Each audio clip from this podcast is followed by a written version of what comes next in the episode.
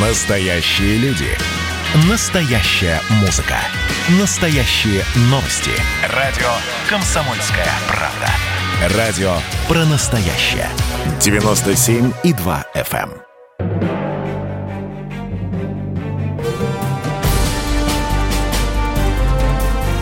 Однажды в Советском Союзе.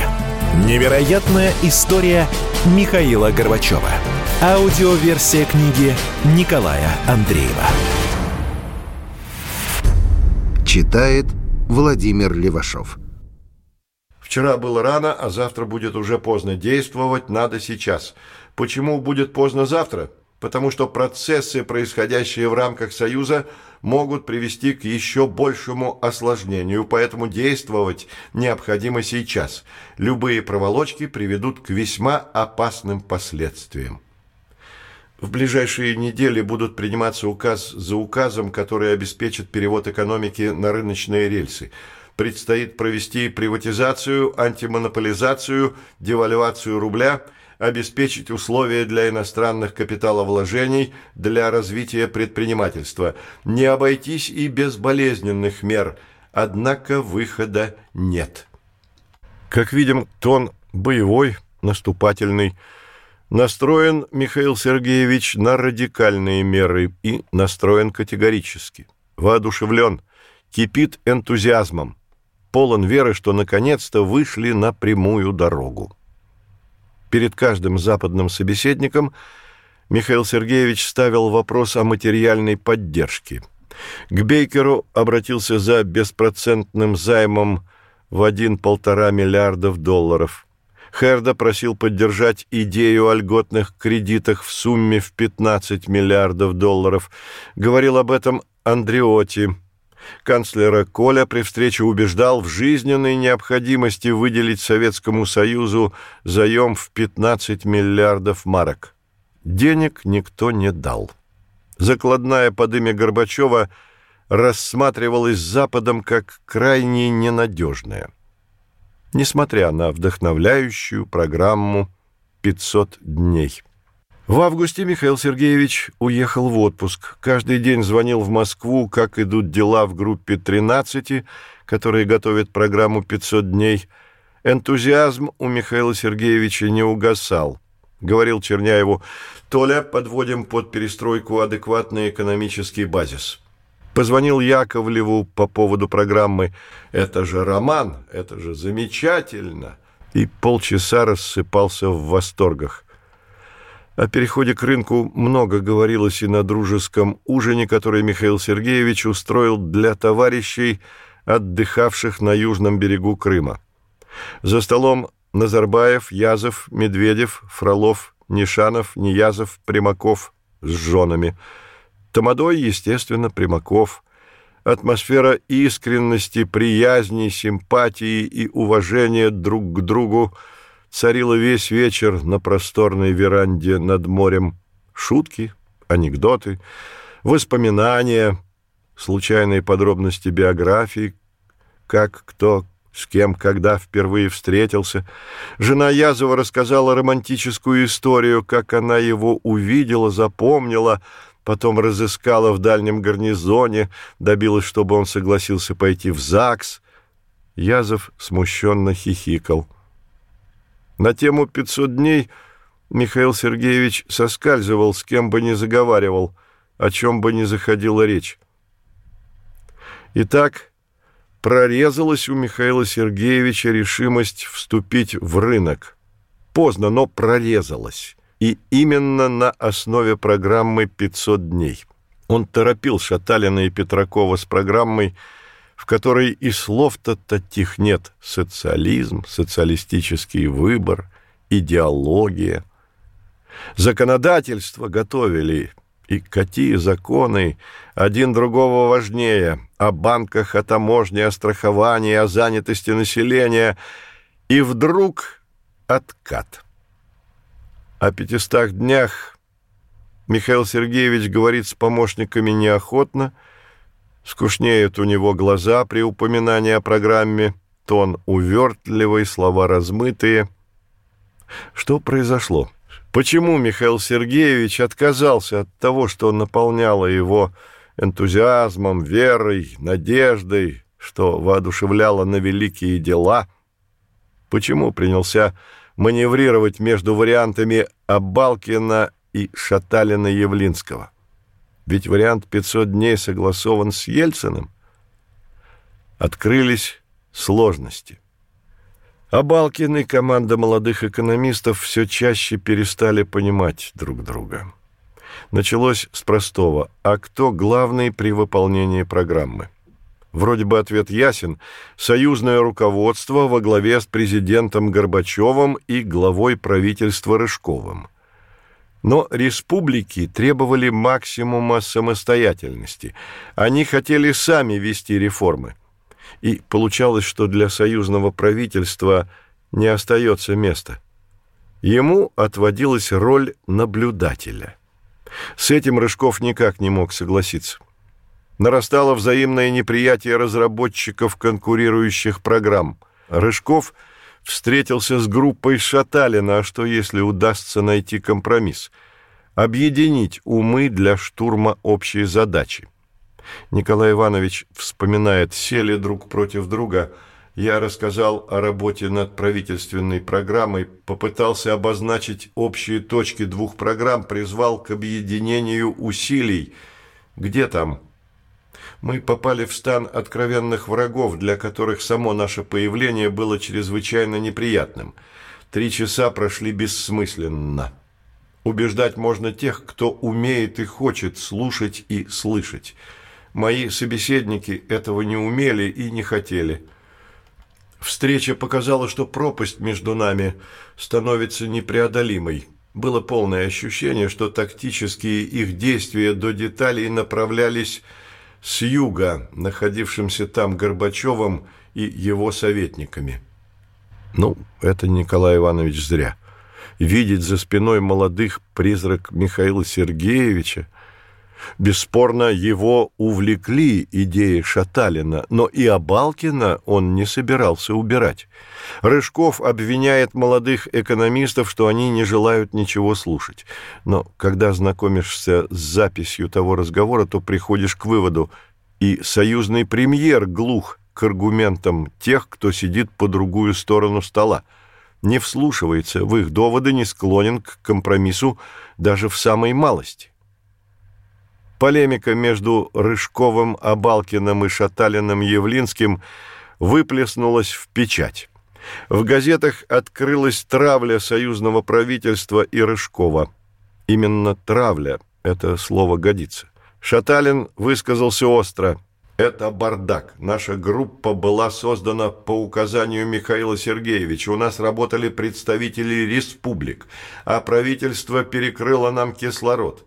Ни Совмин, ни Госплан, ни оборонка, ни военные не то, что не давали нам информацию для расчетов, они даже не отвечали на наши запросы.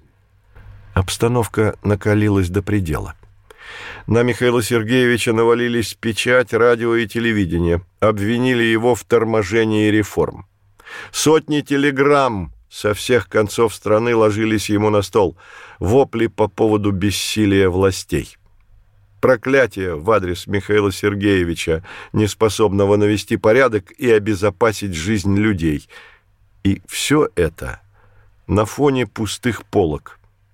Исчезла курева, кое-где табачные бунты. В Москве тысячные очереди за хлебом. Такое смертельно. В очередях вспоминают Райские времена при Сталине и Брежневе. Брызжут слюной бабы, матерятся мужики. 30 августа Михаил Сергеевич созывает совместное заседание Президентского совета и Совета Федерации, чтобы обсудить сложившуюся ситуацию. Руководители республик склонились к программе Шаталина-Явлинского – вязкая дискуссия о союзном правительстве, каково его место в сложившейся системе государственного управления. Хасбулатов в присущей ему грубой форме высказался за его отставку. Взвился взволнованный Рыжков, бросил вопрос не в правительстве, а в борьбе республиканских лидеров против центра и кинул Горбачеву. Следующий удар будет против вас. Михаил Сергеевич объявил свое решение. Две группы, работающие над экономической программой, объединяются. Во главе академик Аганбегян.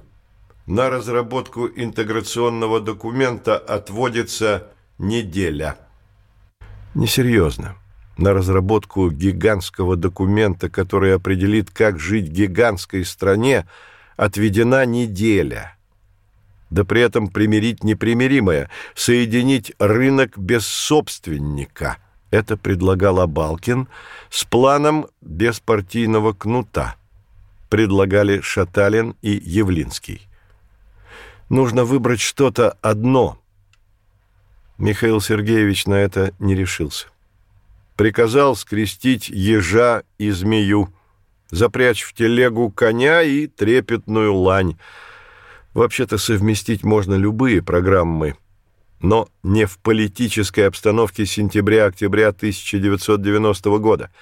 Президент СССР потерял своих ценнейших советников, академиков Петракова и Шаталина – но потерял и нечто большее – уверенность сторонников в его самостоятельности.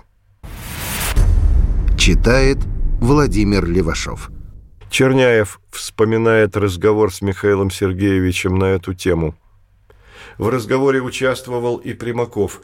Они убеждали президента, пора распрощаться с Рыжковым. Он рупор генералов военно-промышленного комплекса – директоров монополии, они настроены против реформ. Николай Иванович по своей директорской природе не способен воспринять рынок, тем более реализовать рыночную концепцию. И мозги не туда направлены, и амбиции не те. А Балкин умный человек, экономист до мозга костей, он все понимает, но превратился у Рыжкова в заложника и, как человек деликатный, из чувства лояльности и джентльменства поддакивает премьеру и прикрывает своим академическим именем гибельные планы. Михаил Сергеевич не согласился расстаться с Рыжковым. Его доводы «Если в этой катастрофической ситуации открыть фронт борьбы еще и здесь, то конченые мы люди. Рыжков и правительство – падут естественной жертвой объективного развертывания рыночной системы. Они в ней окажутся лишними. Будет как с партийной властью. Сегодня в ней нужды нет. И он продавил через Верховный Совет постановление о совместном проекте реформ. Накануне Михаил Сергеевич правил эскиз постановления, который должен был принять парламент – присутствовали Рыжков, Лукьянов, Лаптев, Ниязов, помощники президента. Шаталин и Петраков молча наблюдали, как хоронят их детище. Когда редактировали фразу, определяющую, какую из программ взять за основу, Лаптев предложил формулировку «На основе программы «500 дней» и с учетом положений правительственной программы. Взорвался Рожков. Если вы хотите, чтобы правительство ушло, если вам правительство не нужно, так и скажите. Мы уйдем, я настаиваю.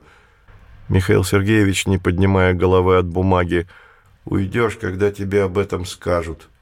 И внес в текст мертвую формулировку «В основу дальнейшей работы закладываются обе программы.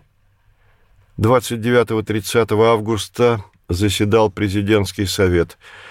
Тональность обсуждения скандальная. Почти все выступающие требовали отставки Рыжкова. Николай Иванович разразился в характерной для него в последний год истеричной манере «Уходить так всем уходить!» и, повернувшись к Михаилу Сергеевичу, все вместе разваливали, все довели до крови и экономического хаоса, все добивались того, что теперь получили. Почему я один должен быть козлом отпущения? Михаил Сергеевич встал в позу миротворца. Если кто не справляется, можно и его сменить, но зачем же такие резкости, отставка всего правительства. Совместная работа над программой так и не была начата. Команда Шаталина-Явлинского трудилась сама по себе, а Балкин и его группа ковырялись в своих бумагах. Ни руководители групп, ни рядовые участники не встречались, не общались, да и знать друг друга не желали. Академик Аганбегян стоял над схваткой. Как человек мудрый, как умный экономист, он понимал безнадежность объединить воду и пламя, масло и воду, потому он чисто механически перетасовал два документа. Хотя близок ему был вариант Шаталина-Явлинского. Новый документ направлен в Совет Союза российскому руководству, руководителям других республик. 31 августа заседание Президиума Верховного Совета РСФСР. Ельцин сказал, Горбачев предложил две программы слить. Это то же самое, как соединить амперы и километры. Это невозможно. В Верховном Совете СССР – Аганбегян и Шаталин поставили вопрос так. Выбор надо делать не между социализмом и капитализмом, а между жизнью и могилой. В центре споров не экономика. К тому времени необходимость перехода к рыночным отношениям была очевидна для большинства политиков. Спор о будущей политической организации Союза. Должно ли остаться единое государство – что вытекало из концепции Абалкина, или его сменит Конфедерация Республик, как это следовало из программы «500 дней». На чьей стороне Михаил Сергеевич? Конечно же, на стороне Рыжкова. Потому что тогда он президент единой страны, а не приживальщик при конфедерации. Лукьянов на общем заседании Палат Верховного Совета – обозначил опасность. Если будете так вести дело, в сентябре Верховный Совет скинет правительство, в ноябре будут распущены съезд народных депутатов и сам Верховный Совет, назначат новые выборы и не позднее декабря скинут и президента, и нас. КГБ разослал в обкомы КПСС шифровку. Руководители России подготовили план захвата телевидения, радио, почты, вокзалов, аэропортов – и других жизненно важных объектов столицы. Бред, конечно. О шифровке стало известно газетам, они подняли шум. 11 сентября на заседании Верховного Совета РСФСР Ельцин выступил с заявлением, что в сторону Москвы выдвигаются десантные армейские части. С опровержением – выступил командующий воздушно-десантными войсками генерал-полковник Очалов, заявивший, войска прибыли в Москву для подготовки к параду, а воинские части десантников направлены для уборки картошки.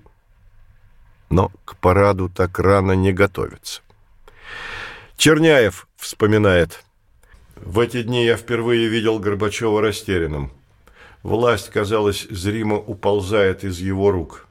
«Что делать?» – задал он риторический вопрос, вроде бы и не обращаясь к Шахназарову и ко мне, когда мы зашли к нему в кабинет. «За что ухватиться?»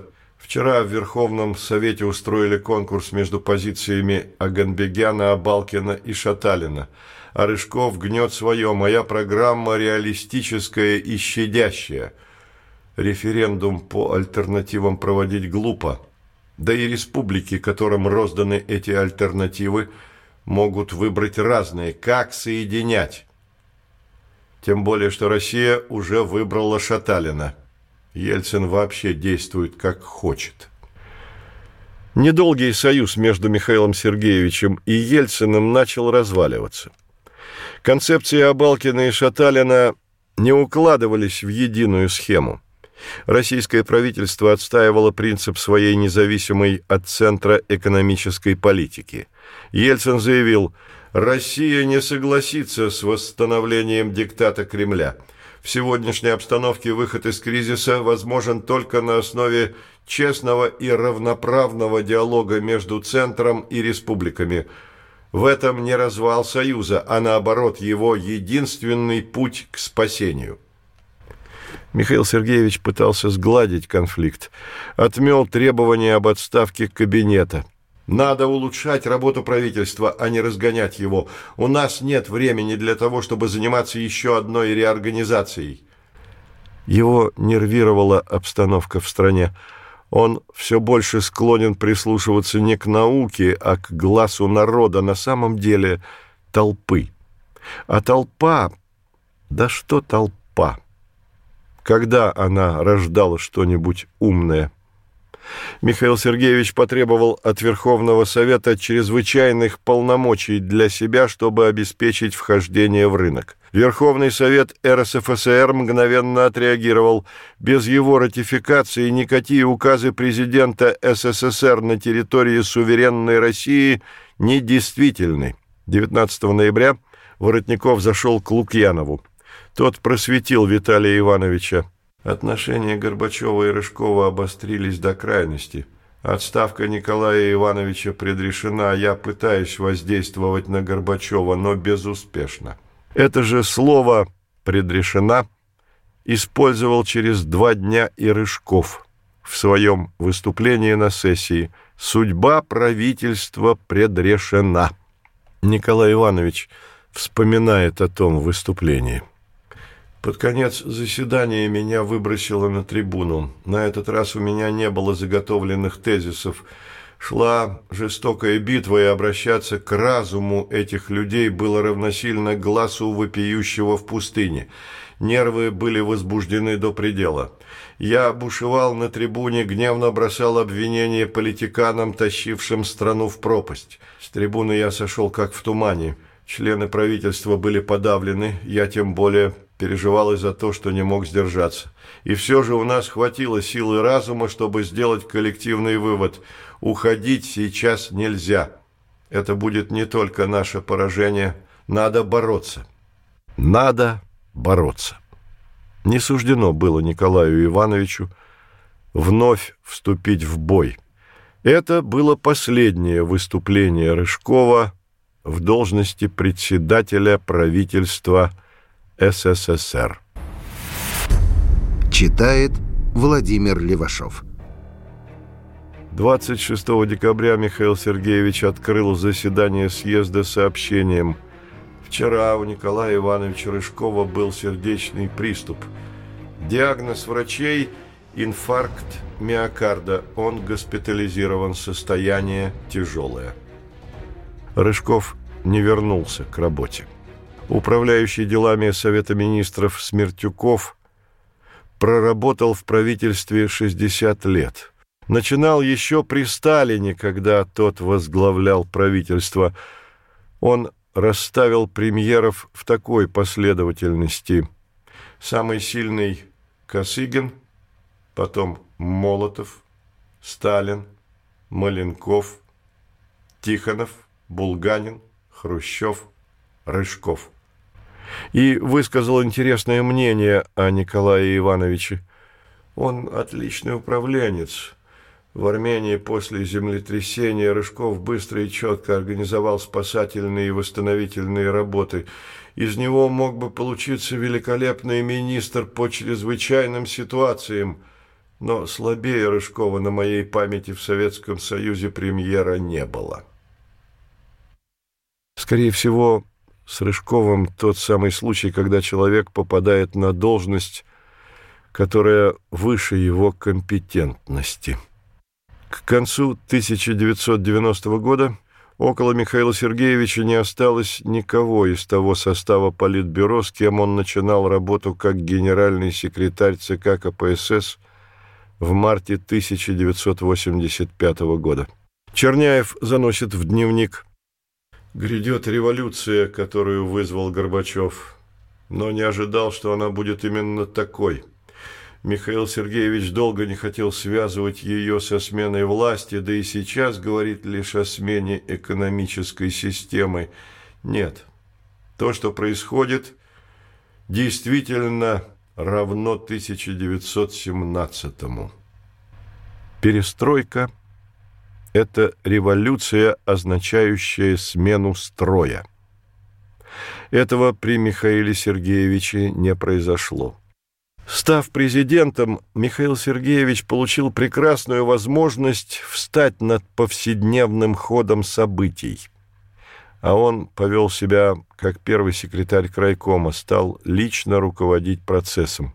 Хватался за все подряд, бессистемно, хаотично, вникал во все детали, вмешивался во все дела. Типичный обкомовский подход. Программа «500 дней» открывала Михаилу Сергеевичу возможность быть президентом в подлинном смысле этого слова. Править, а не исполнять ритуал. Он этой возможностью не воспользовался. Потому судьба его была предрешена. Если б только программу «500 дней» сдал Михаил Сергеевич, он сдал и Германию. Как формула 4 плюс 2 превратилась в 2 плюс 4. Когда приближаешься к теме объединения Германии, то сильно мешают сегодняшние эмоции. Ведь знаешь о всех последующих событиях. И все более странными, спорными, нелогичными представляются тогдашние решения и поступки Михаила Сергеевича. Он ведь изначально не был сторонником объединения двух немецких государств. Считал это делом будущего, отдаленного будущего. И вдруг предпринимает невероятные усилия, чтобы это будущее приблизилось настораживающе близко. 21 ноября 1989 года в беседе с премьер-министром Канады Малруни Михаил Сергеевич подчеркнул – это не актуальный вопрос. Сегодня реальностью являются два государства, входящие в ООН и в существующие военно-политические структуры. Через неделю в беседе с Джулио Андреотти он подтверждает, воссоединение ФРГ и ГДР – вопрос не актуальный, не нашему поколению его решать. Вместе с тем Михаил Сергеевич – не сформулировал хотя бы эскизно, а каким он видит будущее двух разъединенных немецких государств. Потому к концу 1989 года, когда после падения Берлинской стены проблема объединения бешено застучала в двери, впечатление, что он не располагает вязким плотным планом действий на германском направлении. Потому зигзаги, импровизация.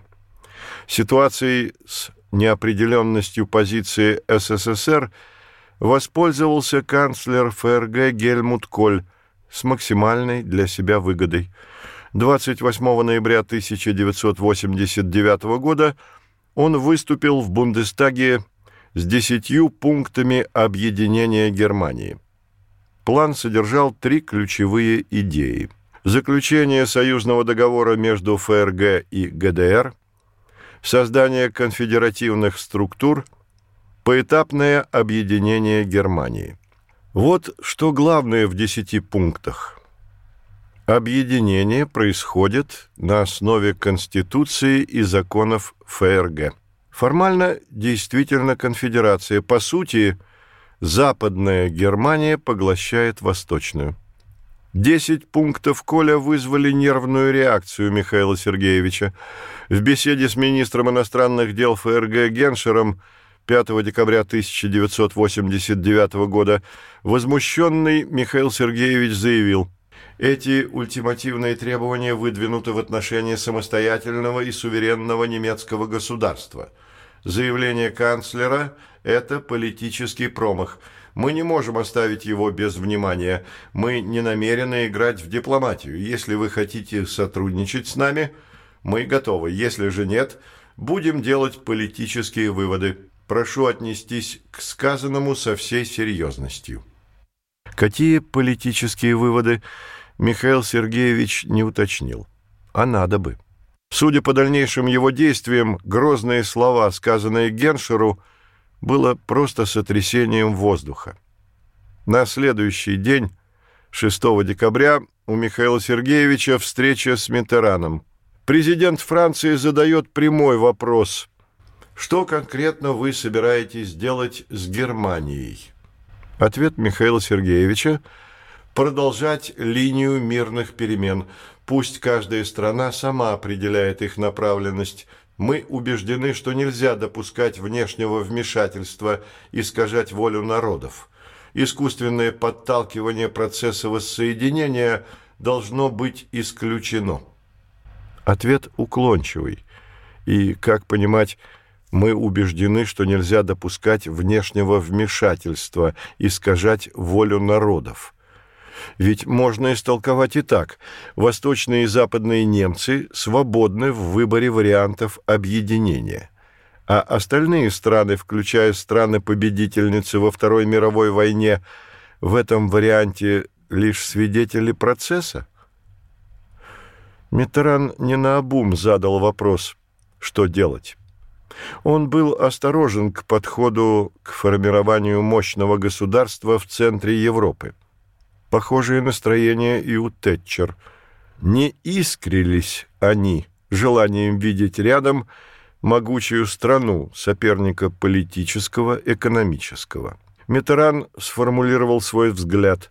Когда народ проявляет сильную волю, трудно это не учитывать. Трудно и не учитывать, что граница между двумя Германиями – это не то же самое, что граница, разделяющая разные народы. С другой стороны, в Европе никто не хочет, чтобы на континенте произошли глубокие пертурбации в результате объединения Германии, которое неизвестно, что принесет. Я не боюсь воссоединения Германии, но надо, чтобы оно проходило демократически и мирно. Я сделал замечание своим немецким друзьям – выразив удивление по поводу того, что они, выдвигая свои соображения, не упомянули о границах с Польшей. Это серьезная проблема. Дипломат Василий Петрович Терехов, глубокий специалист по Германии, отмечал, и Великобритания, и Франция – не обладали достаточным влиянием для того, чтобы сдержать процесс воссоединения Германии, который форсировался не только немцами, но и Соединенными Штатами. Ломать всю структуру западных союзнических отношений ни Париж, ни Лондон не могли. Франция и Великобритания были весьма озабочены перспективой взбухания в центре Западной Европы политического и экономического монстра – Миттеран крайне негативно воспринял известие о падении Берлинской стены, заявил, объединенная Германия будет опаснее, чем при Гитлере. В беседе с советником Тэтчер Чарльзом Пауэллом в январе 1990 года президент Франции высказался определеннее.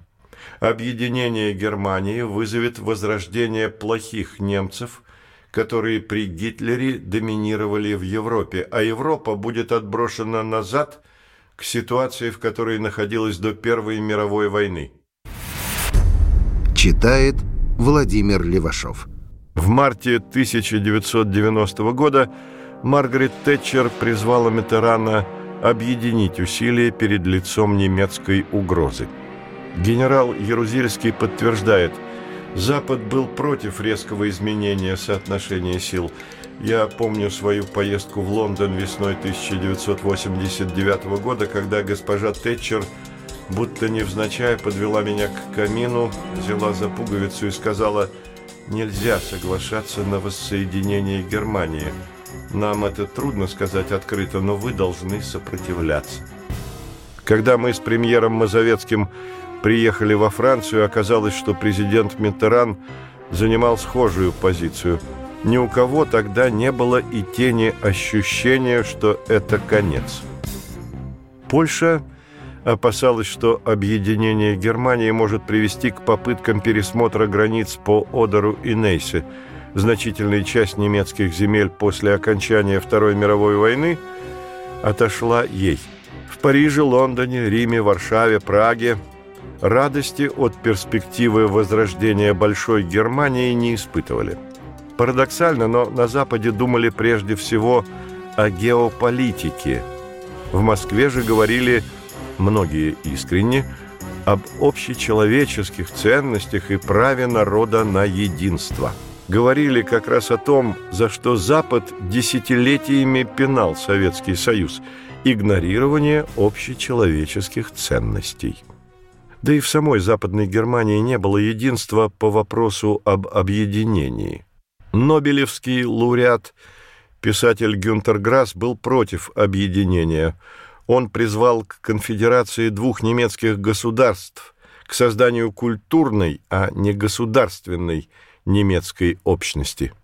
Черняев после поездки Михаила Сергеевича в Берлин – делает запись в дневнике 9 октября 1989 года. Европа в восторге от высказываний Михаила Сергеевича там. Все шепчут нашим дипломатам и вообще советским «Хорошо, что СССР высказался деликатно против воссоединения Германии». Аттали помощник Митерана, заговорил всерьез о восстановлении Советско-Французского Союза, включая военную интеграцию. Я вспомнил в связи с этим Тэтчер, разговаривая с Горбачевым, сказала, «Я решительно против объединения Германии, но я не могу этого сказать вслух ни у себя дома, ни в НАТО». В общем, понятно, нашими руками хотят остановить немцев. Прекрасная позиция по германскому вопросу у Михаила Сергеевича. Его поддерживает вся Европа. Никто не желал объединения Германии. Был согласен даже канцлер Коль, объединение – дело будущего и будущего далекого. На пресс-конференции в начале 1989 года Михаил Сергеевич и Коль определили – это проблема 21 века но за объединение США. Для американских руководителей важно, чтобы процесс объединения Германии не свелся к диалогу только между СССР и ФРГ. И второе. Они видели объединенную Германию только членом НАТО, ведущим американским союзником в Европе. Это позволяло снизить политический вес и Франции, и Великобритании. Трудность не в том, чтобы блокировать объединение. Неясно, как, какими темпами, на каких условиях этот процесс будет идти, как отразится на ситуации в Европе, к каким последствиям приведет с точки зрения интересов безопасности Советского Союза и общеевропейской. Эти вопросы повисли не только в Москве, Париже и Лондоне – но и в Варшаве, Праге, Брюсселе, Гааге, в других столицах. Неопределенность нервировала. Все ждали, что решит Михаил Сергеевич. Многое в судьбе Германии определилось на мальтийской встрече Михаила Сергеевича и Буша. Среди главных тем, которые они обсуждали, развитие событий в Восточной Европе и вокруг германской проблемы – Вопрос об объединении Германии не значился в предварительно оговоренной повестке дня. Однако Буш осторожно прозондировал отношение Михаила Сергеевича к идее объединения. Михаил Сергеевич разъяснил, его европейская политика основывается на приверженности общеевропейскому процессу и эволюционному построению общеевропейского дома, в котором будут учтены интересы безопасности всех стран. Но не уточнил, как конкретно это должно быть сделано, хотя и располагал соображениями и рекомендациями экспертов на эту тему. А эксперты сошлись на такой позиции. Объединение Германии должно происходить на основе постепенной трансформации политического климата в Европе.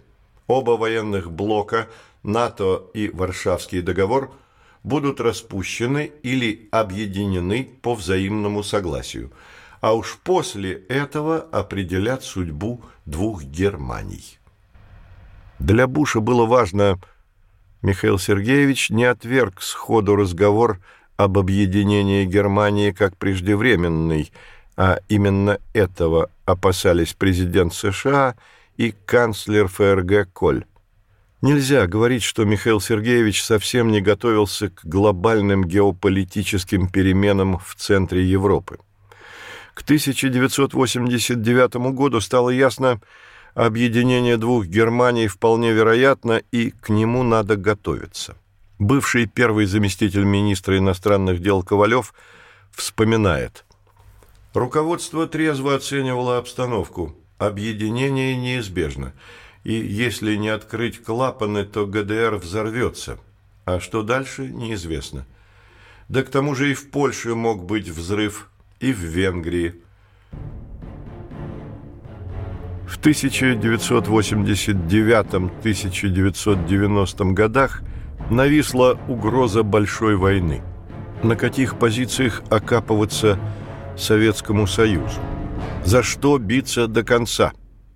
Что СССР занимал стратегически выгодные высоты, Михаил Сергеевич осознавал. В беседе с руководителем ГДР Эгоном Кренцем он отметит – ФРГ готова во многом пойти навстречу Советскому Союзу в обмен на наше содействие в объединении Германии. Американцы прямо говорят, что ключи к нему лежат в Москве. Они не прочь нас столкнуть с западными немцами. Процесс сближения СССР и ФРГ им очень не нравится.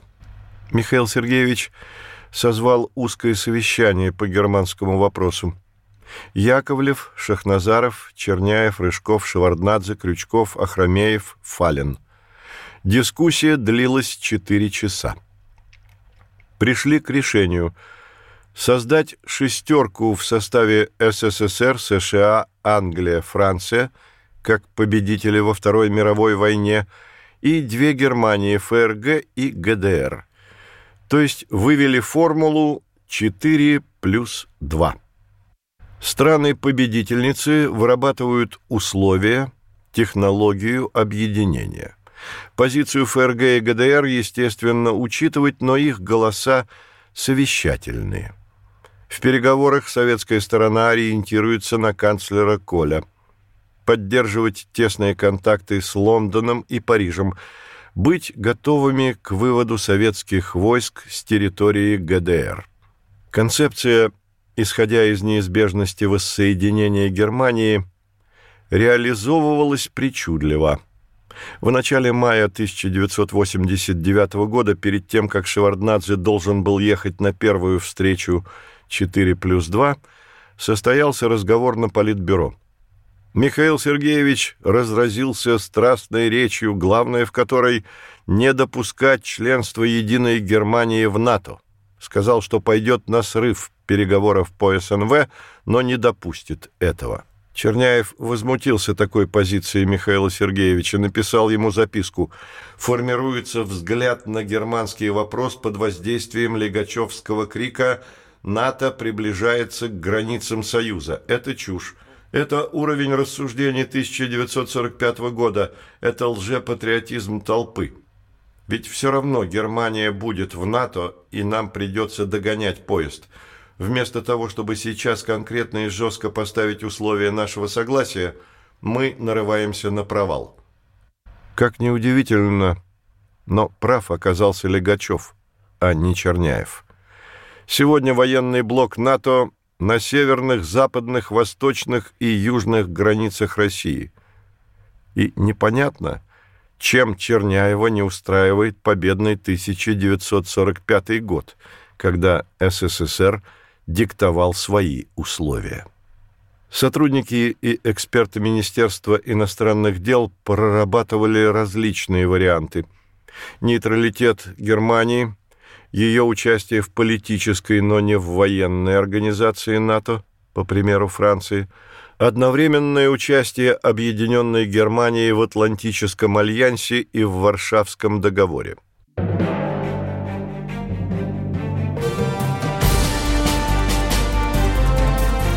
Однажды в Советском Союзе. Невероятная история Михаила Горбачева. Аудиоверсия книги Николая Андреева.